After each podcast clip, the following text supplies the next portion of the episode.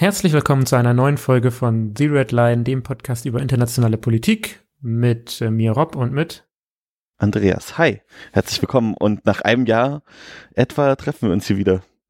Äh, ja, ich glaube, wir beide zumindest haben es schon einige Zeit nicht mehr was aufgenommen. Ähm, wir haben euch ja dann zwischendurch doch letztes Jahr nochmal mit einem Interview versorgt und auch jetzt äh, letzte Woche.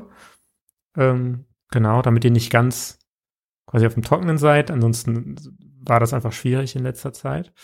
Ähm, aber wir dachten, Isolation, da wollt ihr ja alle was zu hören haben und deswegen sind wir wieder da. Ähm, mal gucken, für wie viele Folgen. Ähm, erstmal für diese Folge, die Nummer 71. Und wir haben euch ein paar Themen zum, mit Corona und ein paar Themen ohne Corona mitgebracht. Genau und ähm, fangen im Prinzip mit einer guten Nachricht an, nämlich wie man Corona auch lösen kann, beziehungsweise die Implikationen, die dahinter stehen. Aber vielleicht sagen wir zumindest mal ganz kurz, was für ein Datum wir haben, weil es ja relativ relevant in diesen sehr spannenden Zeiten. Wir haben den 30. März 2020. Das heißt, äh, Deutschland ist jetzt seit circa zwei Wochen im Lockdown. Ja, ne? äh, einer Woche. Kommt auf das ah, Bundesland ah, an. Hm. Ah, genau, aber okay, stimmt, es ist eine Woche, aber diese Woche kommt vielen Menschen wahrscheinlich schon wesentlich länger vor. Ja, ich glaube, es gibt auch, genau, und es gibt auch regionale Unterschiede. Ähm, wir können natürlich anstatt des Datums auch die, die, äh, mit einer anderen Zahl quasi die, das Datum oder die Zeit messen mit der Zahl 755.591. Das sind alle Infizierten oder was, die derzeit festgestellt sind? Genau, genau. Okay. Wir haben noch nicht mal die Millionen geknackt. Wir haben noch nicht mal die Millionen geknackt. Ähm, da ist auf jeden Fall noch Luft nach oben. Hm. Also im negativen Sinne. Ja, wobei ich glaube, wir können locker davon ausgehen, dass weit über eine Million Menschen infiziert sind. Das weiß noch halt niemand. Genau, also die, die, die Todesrate die Unbekannten, die Dunkelziffer ist natürlich sehr hoch. Ähm, ja, dazu empfehlen wir einfach mal ähm, euch anderweitig zu informieren über solche Details. Zumindest heute reden wir nicht darüber. Ähm, aber der NDR zum Beispiel macht äh, täglich ein Corona-Update, also wochentags, mit dem Virologen, äh, ähm, ich weiß den Vornamen nicht, Stefan Droste? Ich glaube Stefan. Äh, der viele Details auch darlegt auf wissenschaftliche Art und Weise. Ähm, und ja. Und auch die anderen bekannten Politik-Podcasts, ne, die wir schon oft genug erwähnt haben, beschaffen sich, befassen sich mit diesem Thema natürlich auch viel. Genau, wir nicht.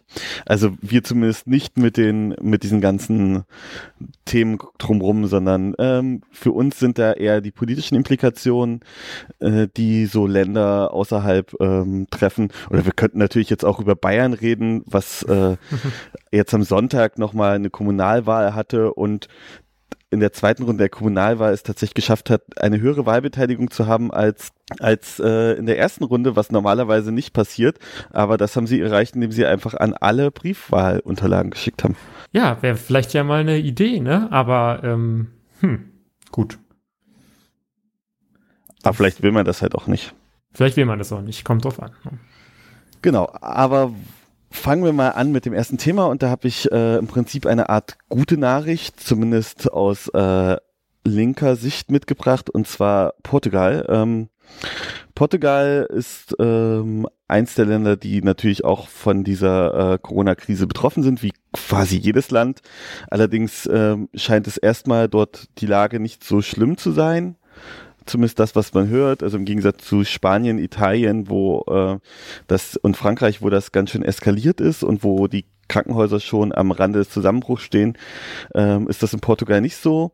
Äh, und in Portugal hat man wie folgt ähm, sich dem Problem angenommen, was man hat, nämlich ähm, relativ viele Menschen, die eigentlich keinen Status in Portugal haben. Das betrifft etwa 500.000 Menschen. Und ähm, ab heute, ab diesem Montag, werden diese Menschen auch als Einwohner im Prinzip behandelt. Also sie haben alle eine Aufenthaltsgenehmigung bis erstmal 1. Juli bekommen und äh, gleichzeitig auch einen Status auch als ähm, ja gleichgesetzten Status im Prinzip wie die ähm, wie die normalen Einwohner von Portugal. Das bedeutet für diese Menschen, dass sie eine Aufenthaltsgenehmigung haben, das heißt nicht abgeschoben werden, falls sie Geflüchtete sind oder halt kein Status oder Papierlose sind oder so. Und auch ähm, Anrecht auf Sozialversicherung, auf Krankenversicherung, eine Arbeitserlaubnis bekommen haben, Arbeitslosengeld beziehen können und all diese ganzen Sachen. Und äh, genau, das ähm, finden wir eigentlich eine gute Sache und es wird halt auch nicht an so Leistungen gesetzt wie hier gerade über so Spargel. Ähm, Ackerdienste, die diskutiert werden, umgesetzt, sondern es wird einfach für alle gemacht und wird gesagt, das ist gut und ich finde das ganz gut nachvollziehbar, weil du hast halt nicht das Problem, dass du ähm, eine halbe Million Menschen hast, die du eigentlich nirgendwo erfassen kannst und die, ähm, selbst wenn sie krank werden, nicht, äh, nicht zum Arzt gehen können oder sich nicht isolieren können oder sonst was, sondern ähm, das Problem hast du dadurch gelöst und ich finde, das hat die rot-rot-grüne Regierung, die in Portugal derzeit an der Macht ist, sehr gut gelöst. Was sagst ja, du dazu? Genau, also löst damit halt ein paar grundlegende Probleme, die wir ja hier auch haben und ähm, die wir hier bisher leider noch nicht so angegangen sind oder nur sehr partiell.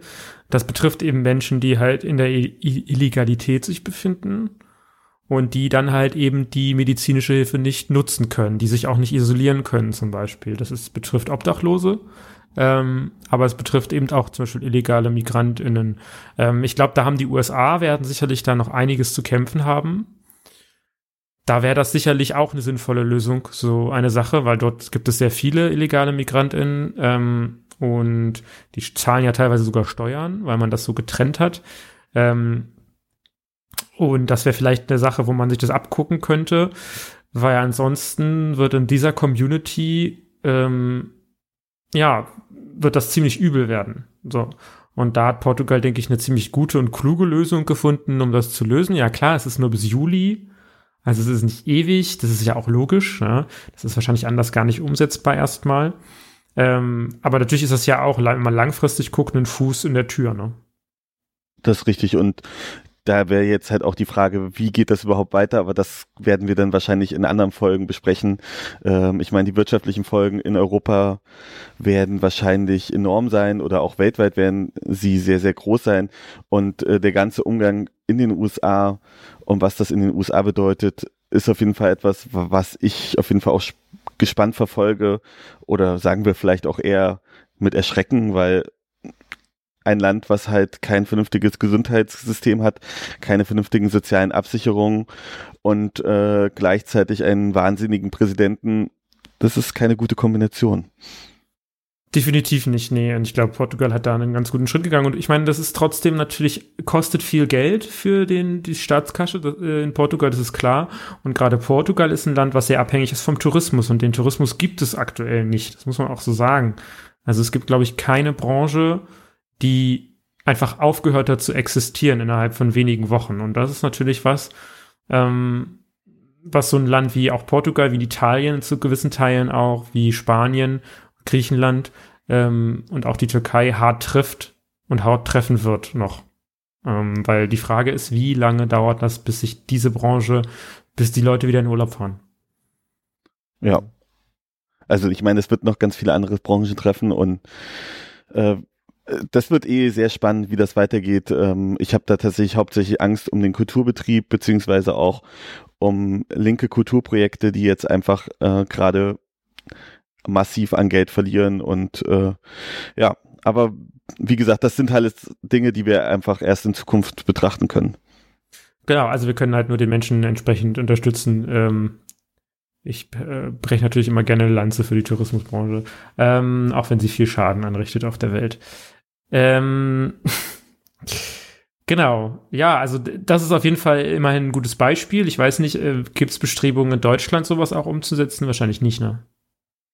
Äh, ich habe bisher auf jeden Fall noch nichts davon gehört. Also das ist tatsächlich auch ein Thema, was überhaupt nicht diskutiert wird. Zumindest nicht äh, in meiner Bubble und selbst da ähm, ist die Bubble ja jetzt, also die würde sich da wahrscheinlich eher drum kümmern. Was in Deutschland ja ist, dass da tatsächlich mindestens äh, zwei, naja, könnte man fast sagen, Lager abgesperrt sind und ähm, dass man auch nicht ähm, scheinbar drauf hat und zu sagen, okay, wir müssen jetzt ähm, diese Lager, in denen Geflüchtete leben, auflösen und sie äh, in Wohnungen Was bringen, in Deutschland weil es halt das in Deutschland, weil es halt eine Mhm. doofe Idee ist. Ne? Also ich meine, es gibt da dieses Lager in, in Bremen, wo 800 Menschen leben mm, und äh, die sind halt, also das wird halt weiter bleibt halt weiter, weil man gesagt, ähm, ja, wir wissen nicht, wie weiter damit und eigentlich ist es Unsinn, weil dadurch, dass die Tourismusbranche ja zusammengebrochen ist, hätte man eigentlich gerade ohne Ende freie Betten. Genau, das würde, muss man auch ganz ehrlich sagen, die Hotelinhaber halt unterstützen, weil der Staat entsprechend diese Zimmer natürlich bezahlen würde. Ähm, deswegen wäre das eigentlich eine Win-Win-Situation. Ja. Wobei mir die Hotelinhaber dabei eigentlich fast egal wären. Aber das ist, äh, Mm, Naja, es ist halt ein Wirtschaftszweig, da arbeiten Menschen. Also wenn wir halt den Tourismus ähm, quasi ignorieren oder sagen, ne, das stirbt das halt, dann gehen viele Arbeitsplätze natürlich auch drauf und viele Menschen, äh, gerade im Niedriglohnbereich, werden dann ähm, ja ihre Existenz verlieren. Und das ist natürlich relevant. Also der Hotelinhaber ist für mich nicht interessant, sondern der Hotelinhaber ist dann natürlich in der Lage, die Löhne weiterzuzahlen, die Leute nicht zu entlassen. Das ist ja das, was, äh, was dahinter steht. Der Hotelinhaber persönlich ist mir wirklich egal auch, ja. Oder die Firma, das sind ja in der Regel Konzerne. genau. Aber gut, das wäre im Prinzip das. Und ähm, ja, wie gesagt, äh, dieses ganze Corona-Ding in Europa und auch in den westlichen Staaten werden wir so ein bisschen gespannt beobachten. Noch interessanter wird es natürlich in den, in der sogenannten, ähm, im sogenannten globalen Süden, wo, wo es ja noch weniger Betten und äh, Krank Krankenhäuser und Kapazitäten gibt und und und. Aber halt auch eine bessere Altersstruktur. Eine bessere Altersstruktur und ähm, durch eine geringere wirtschaftliche Einbindung auch äh, geringeres Risiko sozusagen vom Einschleppen, aber das ist wahrscheinlich sowieso schon zu spät jetzt. Ich denke auch. Und ich glaube, das Risiko ist tatsächlich überall gleich hoch, also nicht gleich hoch gewesen, aber äh, die Chance bestand quasi überall, dass jemand was einschleppt. Genau, da würde ich dann gleich einen Übergang wagen. Mhm. Weil es gibt ein Land, wo man jetzt vielleicht, also es gibt zwei Länder, wo man jetzt vielleicht nicht erwartet, dass da äh, der Coronavirus äh, überhaupt eingeschleppt werden kann. Das eine wäre Nordkorea, über das ich aber nicht reden möchte. Ähm, das andere ist Syrien. Und wir haben ja gehört, wie die Fälle sich übertragen. Also in, in Deutschland kam es über äh, Dienstreisende aus China sozusagen rüber, Italien ähnlich und dann wieder aus den ganzen äh, Karnevalsflüchtlingen sozusagen, die in Italien Urlaub gemacht haben, die dann zurück nach Nordrhein-Westfalen gefahren sind. Ähm, Syrien hat ja nicht dieses Problem, sag ich mal, dass sie jetzt Tourismus oder Dienstreisen haben in der Form. Ähm, Syrien hat gerade mal fünf Corona-Fälle ähm, bestätigt aktuell. Es kann sein, dass es heute, das war gestern, deswegen, ich weiß jetzt nicht, wie der Stand heute ist. Das kann sich durchaus auch geändert haben. Ähm, auf jeden Fall sind das ja nicht so besonders viele Fälle. Äh, dennoch ist das, ähm, ich sehe gerade acht Fälle sind's. Ähm, dennoch ist es ein großes Problem. Ähm, wir haben ja bis vor kurzem auch viel über Syrien geredet und den Konflikt, der ist immer noch aktiv. Wir haben gerade eine Waffenruhe, die ist relativ brüchig. Die Waffenruhe zwischen der Türkei und den türkischen Milizen und den, den äh, syrischen Truppen sowie der den, äh, Putin, also der russischen Armee. Das sind quasi die Akteure, die da relevant sind. In der nord, äh, nordwestlichen Region um Idlib ähm, herrscht immer noch eben dieser Krieg denn dort sind quasi die letzte Rebellenhochburg. Unterstützt werden die Rebellen eben von türkischer Seite oder viele Rebellen von türkischer Seite. Das sind oft sehr äh, islamistische, dschihadistische Gruppen. Und äh, auf der anderen Seite dann die syrischen Truppen, die halt von Russland unterstützt werden. Ähm, zudem auch vom Iran. Und da ist auch schon der Knackpunkt, vor allem der Iran. Die Wahrscheinlichkeit ist sehr hoch, dass, sehr, dass der Virus eingeschleppt wurde durch iranische Milizen. Ähm, das ist die eine Sache, denn die iranischen Milizen, die sind ja nicht dauerhaft da, sondern die tauschen sich regelmäßig aus. Es werden Waffen, es werden Versorgungsgüter eben aus, aus dem Iran ähm, über den Irak nach ähm, Syrien gebracht. Das ist eine Einfallsroute sozusagen. Die andere ist die Türkei. Dort ist es ähnlich. Du hast türkisch, wir haben tausende türkische Soldaten und, äh, in, ähm, in Syrien und die eben auch immer wieder Fronturlaub haben etc. und dadurch dann eben ähm, den Virus weiter verbreiten. Äh, das heißt, natürlich ist Syrien auch betroffen. Und wie du eben schon gesagt hast, ne, es ist natürlich ein Land, in dem es kaum äh, Kapazitäten gibt. Und auch die Versorgung sehr schlecht ist. Die Leute sind sehr arm. Wir haben aktuell ähm, 80 Prozent der SyrerInnen äh, leben unterhalb der Armutsgrenze oder an der Armutsgrenze. Das ist eine erschreckende Anzahl. Also 80 Prozent. Wir haben 20 Prozent, die quasi nicht um ihr Überleben kämpfen. Und das bedeutet halt, äh, diese Menschen können sich selbst nicht versorgen, ähm, sind halt auf Hilfe angewiesen. Mm, die WHO hat jetzt auch tausende Testkits nach Idlib geschickt, ähm, damit dort getestet werden kann, um festzustellen, ist der Virus denn jetzt dort und wie ist er dort? Es ist bei den Leuten noch angekommen. Also es ist jetzt für die Leute vor Ort in Idlib nicht so, dass, das, dass die das nicht wahrnehmen.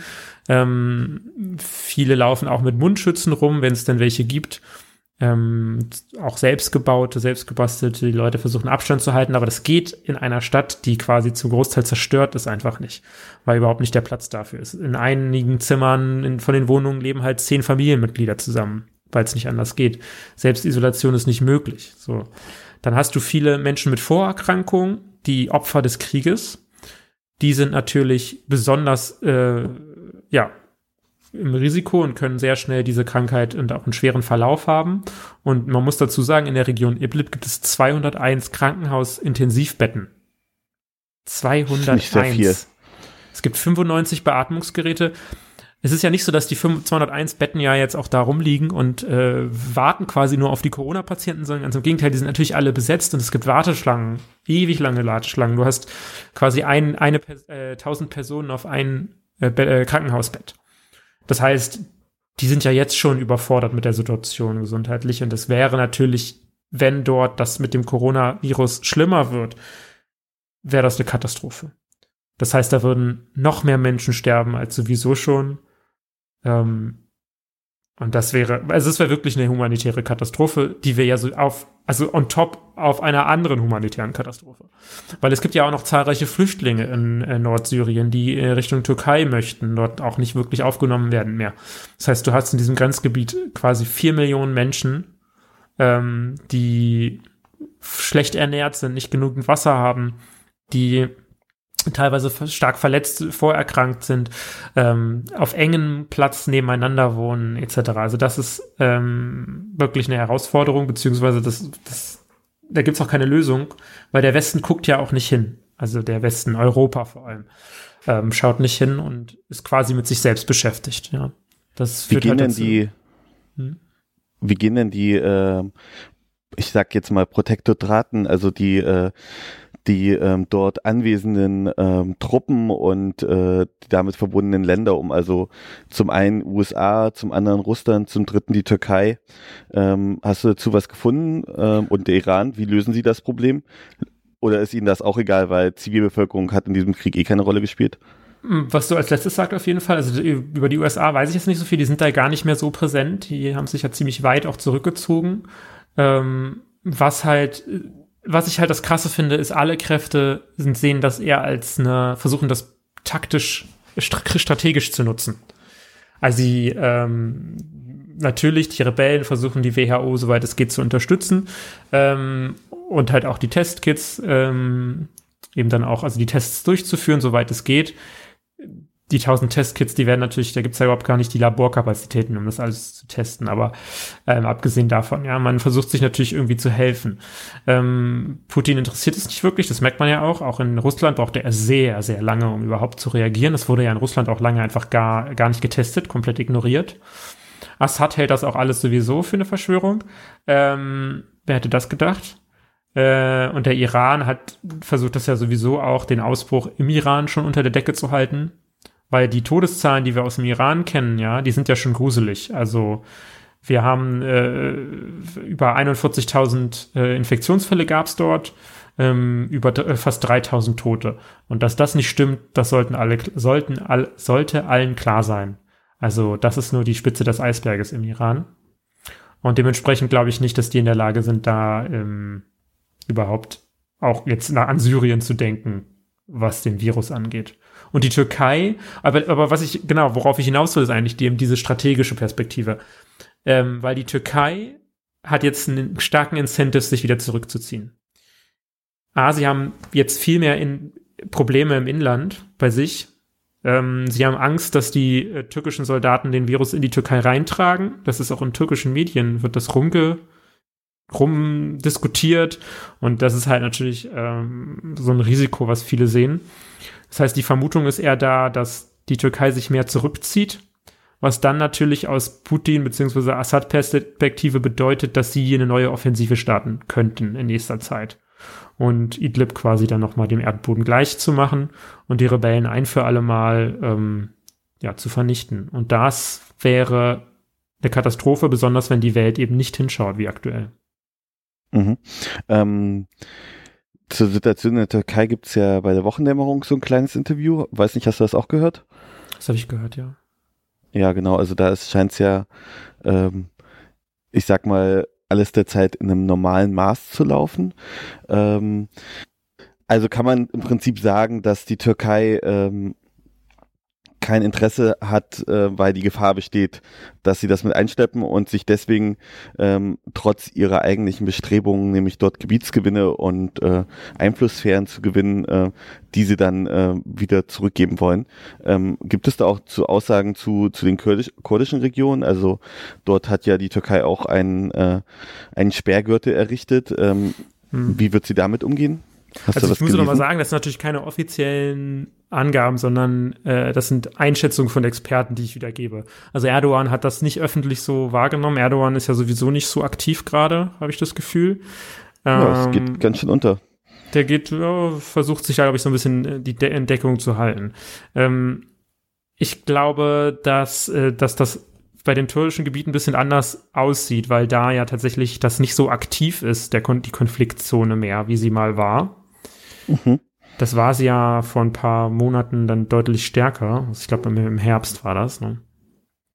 Ja. Um, ähm, und das ist natürlich jetzt nicht mehr so. Und da hast du auch nicht so den direkten Kontakt mit der Bevölkerung und den Flüchtlingen. Mm, die Situation ist ja eher, dass die Türkei da als so eine Art Aggressor eben auftritt und dort ja auch diese, diese Region quasi gesäubert hat. Ähm, genau deswegen äh, glaube ich, Hoffnung darauf würde ich mir jetzt nicht machen. Ich glaube auch, ich würde mir auch keine Hoffnung drauf machen in der Region, dass die Türkei das einfach aufgibt. Das äh, glaube ich nicht. Ich glaube aber, dass sie, dass ich glaube, da, da ist jetzt ein Prozess am Machen. Da, da findet eine Meinungsfindung statt innerhalb der türkischen Regierung und in der türkischen Bevölkerung. Und das hat viel, hängt viel davon ab, wie schnell, wie schlimm das alles in der Türkei mit dem Coronavirus ablaufen wird noch. Weil wenn das eskaliert, dann könnte es natürlich ähm, auch diese ganze türkische Offensive quasi zum Halten bringen. Mhm, ja. Ähm, ja, klingt, äh, klingt nachvollziehbar. Da ist jetzt halt die Frage, ähm, das bedeutet natürlich trotz all dem nichts Gutes für die Zivilbevölkerung, auch wenn dann endgültig mal dieser Krieg vorbei wäre, was ja irgendwie auch schon mal schön war. Wir sind jetzt im sechsten Jahr dieses Krieges. Im neunten Jahr. Mich verzählt habe neunten Jahr schon. Nee, wir sind sogar Gott. im zehnten Jahr. Also wir haben das, den neunten Jahrestag gehabt. Das heißt, wir sind jetzt im zehnten Jahr. Crazy. Ich habe das echt. Genau, und es wäre ja zumindest äh, Frieden auch unter dem schlechter Assad wäre wahrscheinlich besser als alles, was jetzt ähm, gerade passiert ist. Andererseits werden das bestimmt der andere Menschen nicht so sehen. Die Leute, die geflüchtet sind zum Beispiel, die werden natürlich, die ja noch innerhalb Syriens sind, die werden da drunter leiden, wenn Assad jetzt das gewinnt, weil die werden sterben in möglicherweise in Gefängnisse, Foltergefängnisse gesteckt etc. und so weiter. Weil Assad ist ja jetzt nicht, ich halte das ja für taktisch auch unklug, also nicht, dass man, dass irgendwas von dem klug ist, was der Mann macht, aber ähm, normalerweise willst du ja, wenn du, wenn du gewinnst, ja, dann sind eigentlich einende Gesten das, was du brauchst. Weil du willst ja nicht quasi den schwelenden Bürgerkrieg unter der Hand weiterlaufen lassen, sondern du willst ja dann eigentlich dein Land ein, damit du dann quasi vernünftig regieren kannst. Das heißt, du nimmst dein Land wieder ein und sagst dann hier, ich, äh, ne, ihr kommt nicht ins Gefängnis, ihr dürft machen, was ihr wollt erstmal oder ihr, wenn, solange ihr euch quasi an meine Regeln und Gesetze hält, aber ich werde jetzt nicht anfangen, hier tausende Leute hinzurichten oder sowas. Aber mittlerweile halte ich Assad nicht mehr für einen rational oder sinnvoll strategisch denkenden Menschen. Deswegen ist das nur eine Hoffnung. Gut, ähm, können wir irgendwas Positives aus, aus diesen Nachrichten eigentlich mitnehmen? Ich finde, was ich bei der Recherche ein bisschen rausgeguckt habe, war der Umgang der Menschen vor Ort. Also wie gesagt, das ist für die Le Leute trotzdem auch ein relevantes Thema und die Leute versuchen sich, soweit es geht, zu schützen und sich untereinander zu helfen. Das heißt, solidarisch sind sie. Ähm, die Leute versuchen in ihren Zelten zu bleiben, auch wenn es nur Zelte sind in Flüchtlingslagern. Ähm, und das ist, finde ich, schon zeugt auch von so einem Grundverständnis und auch so einer, selbst in so einer schwierigen Situation versuchen die Leute das Schlimmste zu verhindern. Und das fand ich eine zumindest naja, positiv vielleicht nicht, aber ein Lichtschimmer. Mhm. Ja, gut. Ein, ein kleiner Lichtschimmer in einem leider der gottvergessenen Krieg, gottvergessenen Krieg. Ja, das ähm, hat ja den Fokus komplett verlassen. Ja, also ich meine, komplett tatsächlich bis auf dieses äh, ganze Vorgehen äh, der Türkei äh, Geflüchtete tatsächlich als Waffe gegen die EU einzusetzen und die EU das auch mit sich machen lässt und dann wiederum Waffen gegen Geflüchtete einsetzt. Mhm. Das ist ja das Einzige, was man in Europa noch davon mitbekommt. Ja, also wenn ihr jetzt zu dem Thema noch mehr wissen wollt, äh, empfehle ich mal die Deutsche Welle. Empfehle ich sowieso allgemein. Ähm, aber die Deutsche Welle hat sich mit dem Thema Corona und Syrien sehr intensiv auseinandergesetzt. Okay, ist gar nicht bei deinen Links dabei. Doch da, ah. Ah ja, okay. Wunderbar. Das ist ja sehr gut. Dann kommen wir zu einem anderen Thema, bei dem ich, ach, die Einschätzungen gingen auf jeden Fall sehr stark auseinander dazu, was ich dazu gelesen hatte. Und zwar bewegen wir uns jetzt nach Bolivien, nach äh, Südamerika. Mm.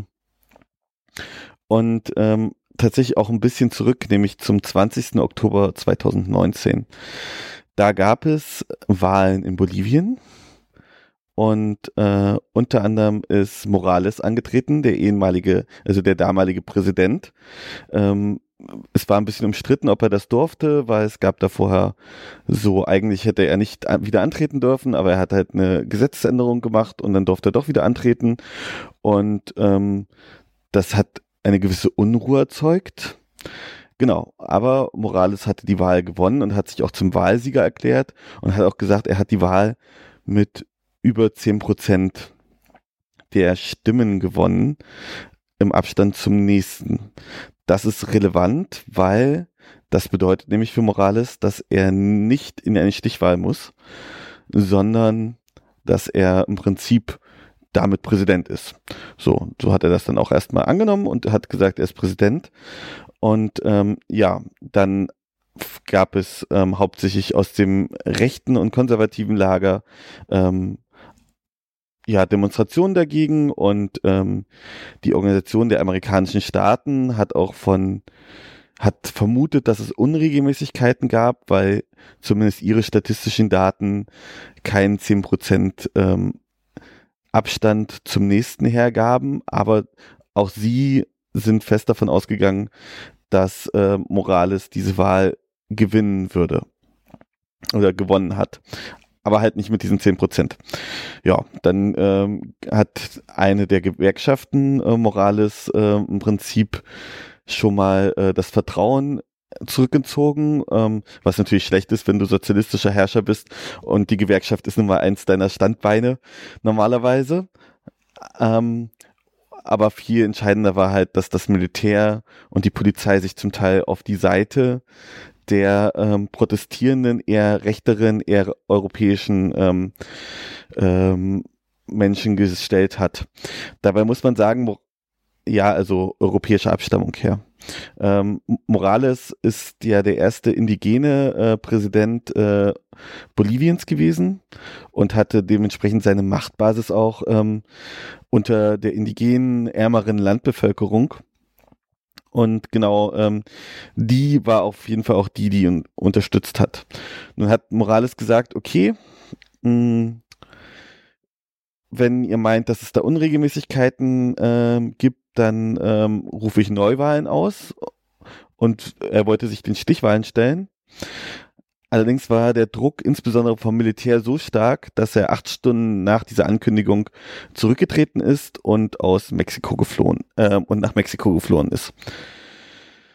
Ähm, daraufhin hat das Militär im Prinzip erstmal die Regierung übernommen, hat auch angefangen tatsächlich ähm, Mitglieder der ähm, Sozialistischen Partei festzunehmen, hauptsächlich Regierungsmitglieder, äh, denen sie Korruption vorwerfen. Richtig viele Beweise konnte ich zumindest noch nicht finden und hat eine Übergangsregierung eingesetzt. Ähm, ich entschuldige mich schon für die Aussprache. Ähm, und zwar haben sie eine Übergangspräsidentin eingesetzt, die heißt Janine Anes. Anes. An, nie. Das N ist äh, mit dem Kringel ist nie. Okay, Annie? Agnes, an, ja. Ja. Egal. ich habe ein paar, genau. äh, ich habe ein paar Uni-Kurse Spanisch gehabt, deswegen bin ich jetzt Experte. Mhm.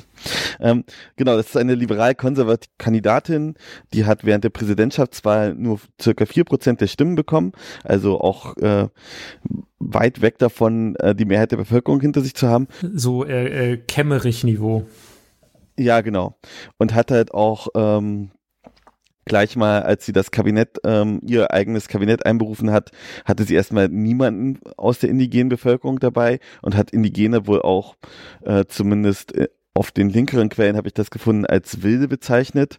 Das hat sie zurückbenommen und hat dann halt auch irgendwann ähm, tatsächlich ähm, später dann ähm, mindestens eine Person indigene Abstimmung in ihr Übergangskabinett hineingerufen. Ähm, unter dieser Herrschaft, die jetzt ähm, Frau Eines, ähm, wie auch immer, ähm, die Regierung im Prinzip, die derzeitige Übergangsregierung hat, ähm, sind relativ viele Menschenrechtsverletzungen gegangen, begangen worden. Also ähm, die Leiterin der Ombudsstelle für Menschenrechte der Vereinten Nationen, Nadia Cruz, ähm, hat gesagt, dass äh, seit Oktober 2019 ähm, systematische Menschenrechtsverletzungen durch den Staat ähm, an der Tagesordnung sind und sie haben 8, 35 Tote, 833 Verletzte und 1500 Festnahmen und Inhaftierungen verzeichnet. Das heißt, es gibt dort auf jeden Fall seitdem eine gewisse, ein gewisses Vorgehen der rechteren Gruppen gegen vermutlich eher linkere Gruppen.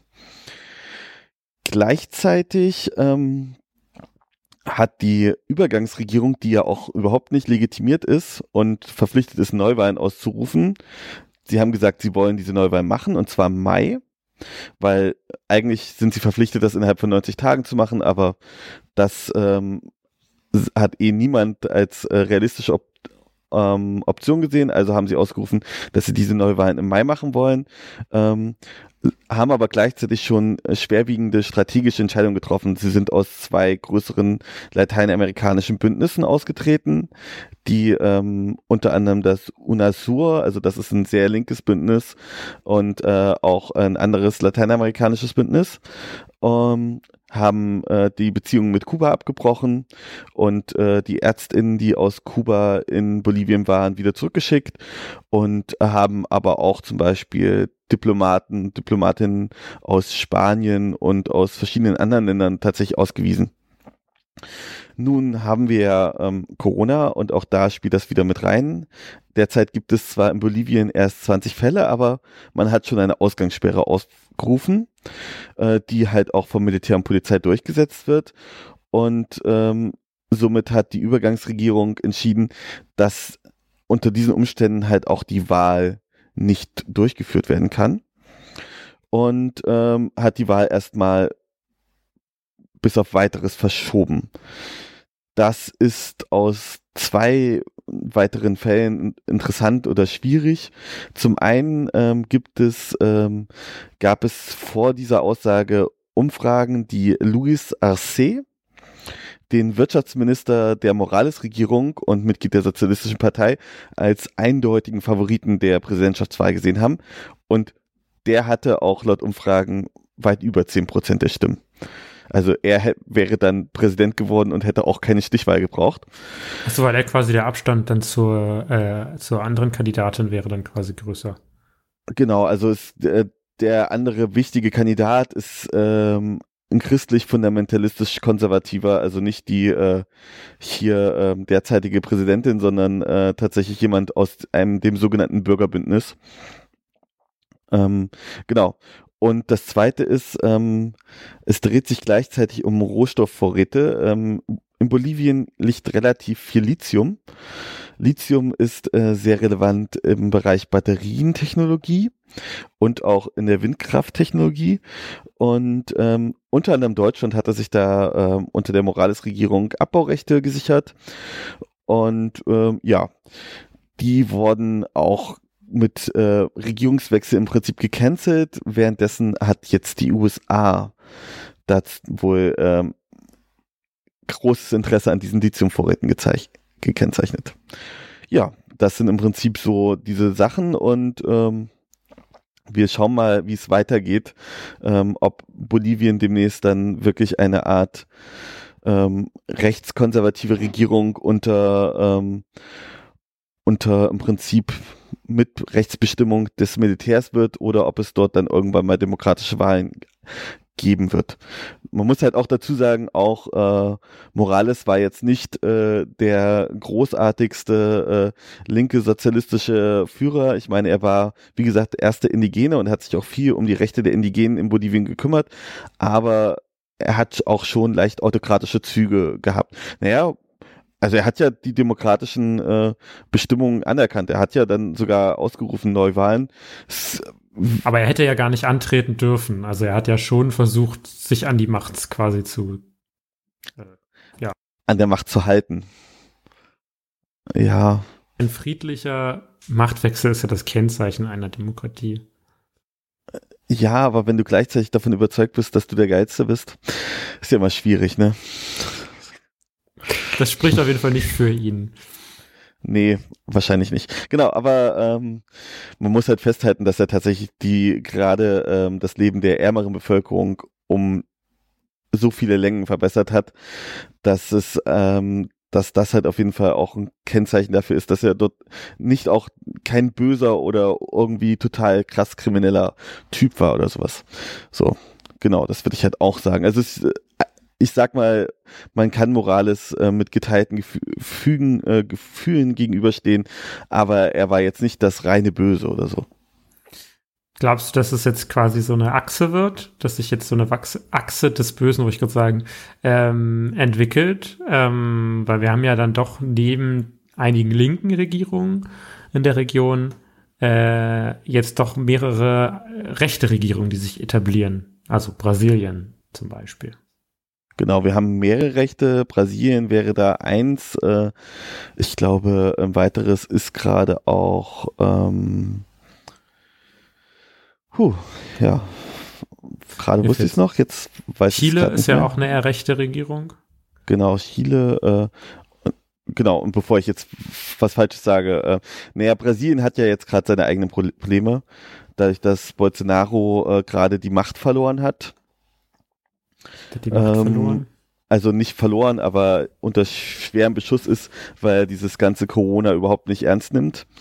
Und selbst äh, die Unterstützer, bisherigen Unterstützer ähm, in den Provinzen ihm im Prinzip die Macht versagen und das wesentlich ernster nehmen wollen, ähm, kann man das wahrscheinlich gerade nicht so genau sagen. Ich glaube, das ist gerade sehr im Fluss und sich da jetzt festzulegen, ähm, ob da eine Achse draus wird, ist in diesen Zeiten, glaube ich, schwierig in, unter normalen Zeiten hätte ich das gesagt und Bolivien hat zum Beispiel auch eindeutig ähm, das unterstützt, was, äh, was dort passiert. Also muss halt sagen, Brasilien ist halt äh, wahrscheinlich der größte Machtfaktor auf dem lateinamerikanischen Kontinent und ähm, kann dementsprechend halt auch relativ ähm, stark Einfluss auf seine Nachbarstaaten nehmen. Ah, das stimmt natürlich, ja. Genau. Ähm, aber wie gesagt, das ist halt gerade gar nicht so einfach einzuschätzen, wie weit, inwieweit das äh, derzeit wirklich so ist, dass da eine Achse entsteht und wie weit nicht. Weil auch, auch nicht klar ist, wie stark hat denn die USA zum Beispiel Interesse daran, also in diesem Fall Trump und wie gut ist da die Regierung aufgestellt, äh, um sich um diese Probleme zu kümmern. Ja, das ist halt die, die Frage sowieso, also das ist alles ein bisschen schräg, also es funktioniert nicht mehr so, wie es früher mal funktioniert hat. Da gab es die klar rechten pro-amerikanischen Regierungen äh, und die linken damals pro-sowjetischen Regierungen oder zumindest andersweise oder pro-Kuba zumindest. Und das ähm, hat, die haben sich dann ja in letzter Zeit immer mal wieder abgewechselt an, in den verschiedenen Ländern. Ähm, aber ob das noch so haltbar ist äh, mit Bolsonaro, der passt da auch, ist zwar definitiv einer der Rechten, aber passt auch irgendwie nicht so richtig dann da rein. Pro-amerikanisch, weiß ich nicht, würde ich ihn jetzt erstmal nicht nennen. Aber irgendwie auch doch. Also es ist schwierig. Ja, wie insgesamt gerade alles, es ist schwierig. Genau. Ähm, ich habe jetzt überlegt, wir machen noch einen kleinen Einschub äh, mit negativen Nachrichten. Wollen oh, wir ja. noch ganz kurz über Ungarn reden? Ja, das können wir natürlich machen. Hm. Genau. Ähm, auch da macht sich, äh, wo wir gerade bei eher so autokratischen Strukturen waren, können wir ja auch mal über die autokratischen Strukturen innerhalb der Europäischen Union reden. Ähm, und zwar hat äh, Ungarn heute ein Ermächtigungsgesetz beschlossen. Pff, weiß ich nicht, ob man das jetzt unbedingt äh, Ermächtigungsgesetz nennen muss. Aber ähm, ja, also sie haben einen Ausnahmezustand ähm, quasi. Den haben sie schon länger. Der Ausnahmezustand ist schon länger da. Genau, aber der, äh, der quasi eine neue Art äh, Ausnahmezustand. Also den gab es so vorher noch nicht. Ähm, das musste auch mit Zweidrittelmehrheit ähm, abgestimmt werden. Und ähm, da ja Orban eine Zweidrittelmehrheit hat, ist das für ihn jetzt nicht so das große Problem.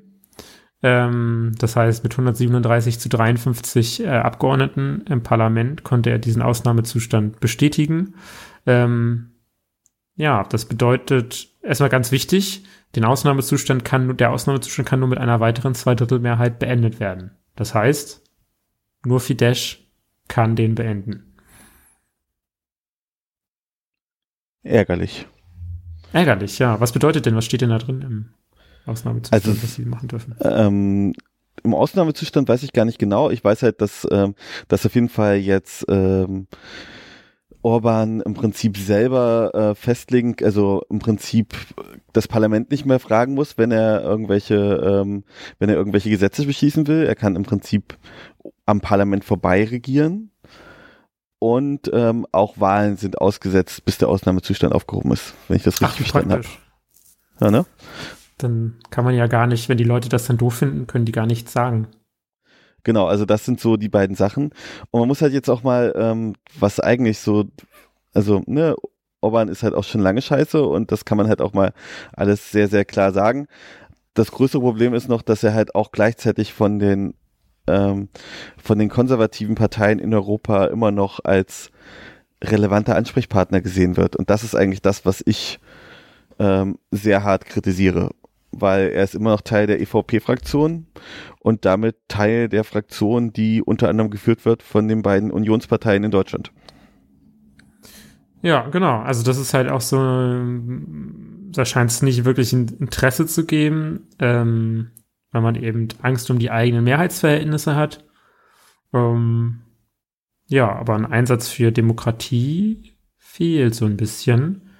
Ähm, und man hofft natürlich jetzt, dass, äh, dass nach ein paar Monaten, dass sie das dann selber wieder äh, einschränken, ihren Ausnahme, diese ganze, dieses Gesetz oder so.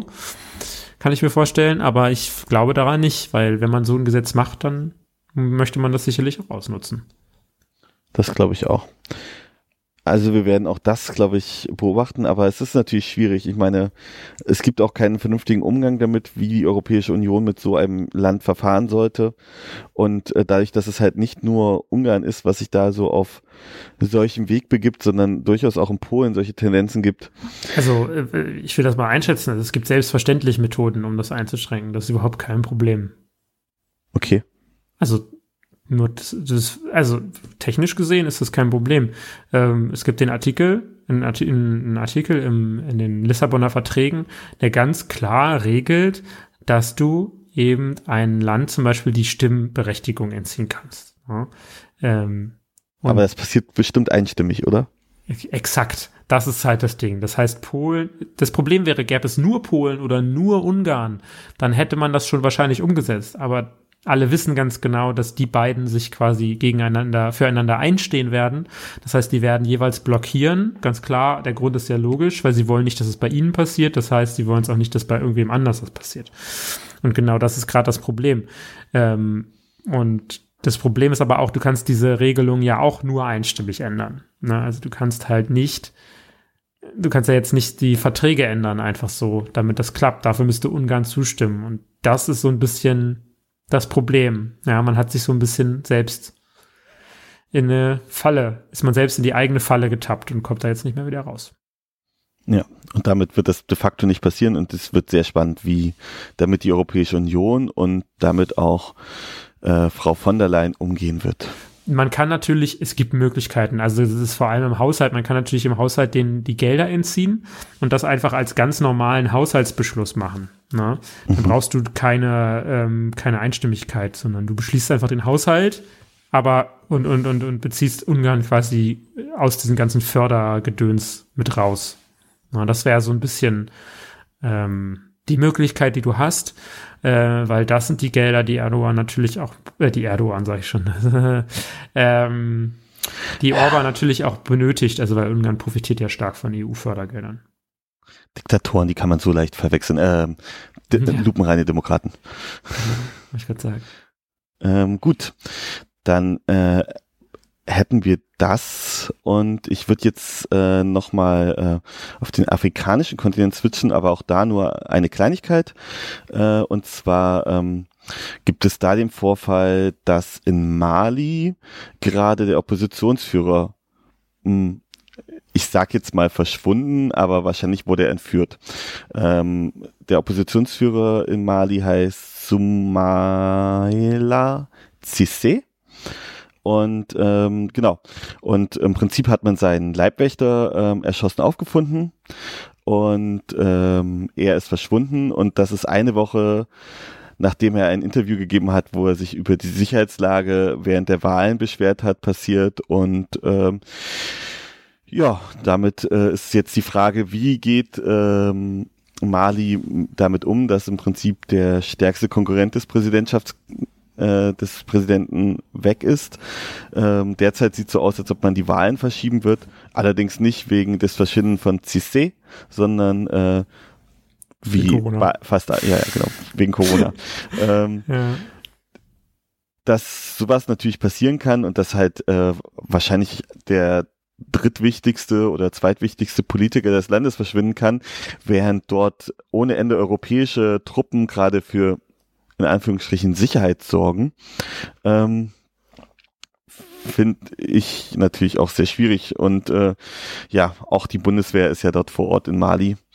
Und ich bin eh sehr gespannt, wie das äh, so jetzt wird, während ähm, dort wahrscheinlich auch nach und nach, wenn es doof läuft in solchen Ländern, das Gesundheitssystem zusammenbrechen könnte. Ja, das ist halt die Frage. Ne? Aber Andererseits haben die ihr eigenes Gesundheitssystem ja, dabei. Die deutsche Bundeswehr, ja, ich glaube, die, um die müssen wir uns da keine Sorgen machen.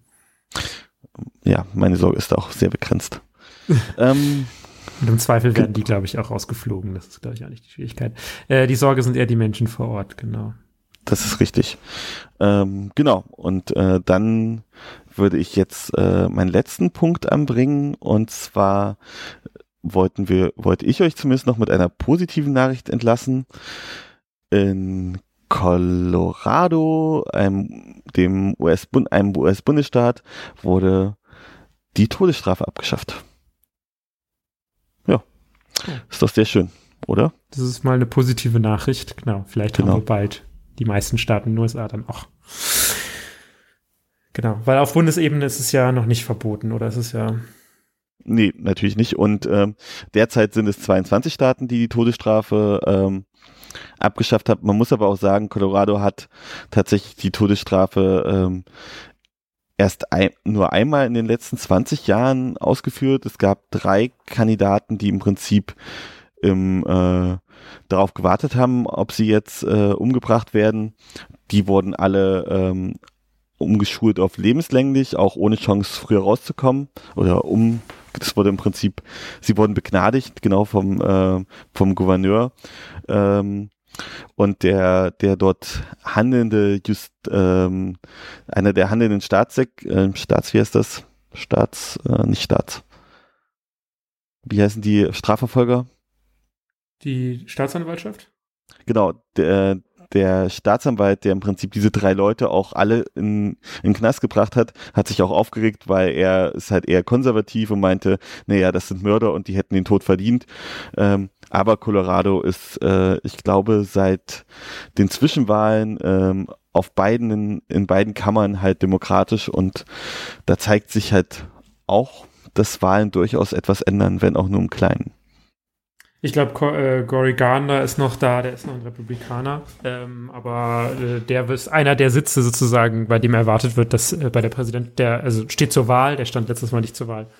Ähm, das ist, da ist die Wahrscheinlichkeit am größten, dass die Demokraten den Senator sozusagen bekommen. Ja, aber ich glaube, der hatte tatsächlich nicht so die große Chance da drinne, weil das ja äh, die beiden kleinen Kammern sind, die da, also die äh, der ähm, wie heißt das, der Staatssenat und äh, das, das Staatsparlament. Also ja, genau, also das bezieht sich jetzt, Cory Gardner als äh, Senator auf, im, auf Bundesebene sozusagen. Genau, genau. Und der hatte da. Der, der hat nichts zu sagen, genau. Also. Ja. Genau. Ja. Ähm, das wären die Nachrichten, die wir euch mitgebracht haben. Genau. Hast du noch was äh, zu sagen? Ich habe nichts zu sagen, außer ähm, dass ich mich natürlich äh, freue, dass wir mit einer positiven Nachricht geendet haben. Und ja, ich hoffe, das äh, gefällt euch auch, was wir hier jetzt gerade wieder gemacht haben. Und genau, mal gucken, wie es weitergeht. Und ich glaube, wir schließen mit dem ähm, neuen Gruß, bleibt gesund. Genau, das sagt man ja bleibt gesund. Ciao.